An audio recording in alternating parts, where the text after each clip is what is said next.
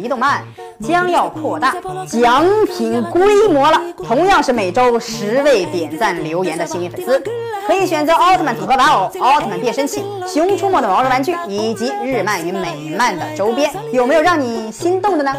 快快点赞留言转发吧！大家好，欢迎收看离动漫。上期我们盘点了对光之国贡献最大的英勇善战的奥特曼，除了那些奥特曼以外呢，还有一个钻研科学的智慧型奥特曼，也是无限次的为光之国做了贡献。没错，他就是我们的希卡利奥特曼。希卡利奥特曼是光之国中的蓝族奥特曼，是我们见到过的唯一一个蓝族奥特曼。很多奥迷都说高斯奥特曼也是蓝族战士，其实不然，因为高斯奥特曼压根儿就不是光之国的奥特曼，而是来自遥远宇宙的神秘战士。希卡利第一次出场于梦比优斯奥特曼的 TV 版，是梦比优斯的师傅兼搭档。那么，希卡利对光之国都做过什么贡献呢？我们就一起来总结一下。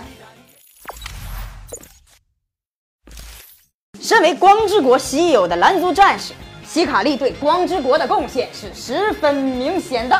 蓝族战士天生拥有强大的智力，对科学研究了如指掌。所以可以通过科学研究对光之国做出巨大的贡献。所以说，如果没有希卡利奥特曼，就没有今天的光之国。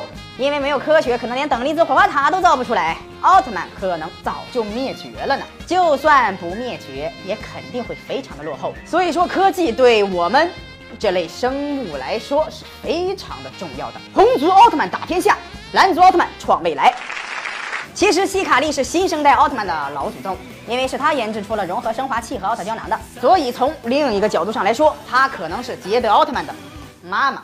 大家请看这两样东西，是捷德奥特曼的变身道具了。捷德就是利用融合升华器和奥特胶囊变身或者切换形态的，所以说没有希卡利也就没有捷德。而其他借债奥特曼的借债产品是谁研发的？